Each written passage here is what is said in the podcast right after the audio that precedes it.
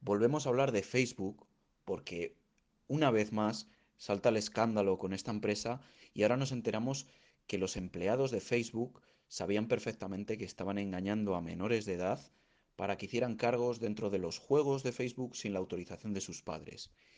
Y se demuestra en, este juicio que enlazo en, en, este mismo canal cómo los empleados sabían que había menores de edad, incluso de 5, 6, 7, 8 años, que estaban haciendo compras dentro de los juegos de cientos, incluso miles de dólares,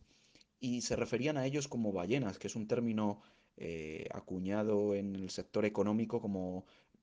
más bien en el sector de los casinos y del juego, eh, refiriéndose a personas que hacen mucho gasto. Y se ven conversaciones dentro de empleados de Facebook que saben perfectamente que las dinámicas dentro del juego no son claras para un menor, no sabe que está haciendo cargos reales con dinero real, sino que son monedas del juego o cosas del juego que un menor no, no es capaz de entender. Y cuando los padres pedían que se les devolviese el dinero porque ellos no habían utilizado, autorizado estos cargos, eh, básicamente se les hacían un proceso eterno. Esto nos lleva de nuevo a ver que no solo Facebook es una empresa con ningún tipo de moral, sino que muchos de sus empleados eh, realmente tienen un comportamiento mm, vergonzoso y, asqueroso con, con, este tipo de comportamientos, eh, incluyendo ya a menores de edad. No tienen ningún tipo de filtro y, una vez más creo que es el momento de que nos planteemos que cuanto más utilicemos los servicios de Facebook,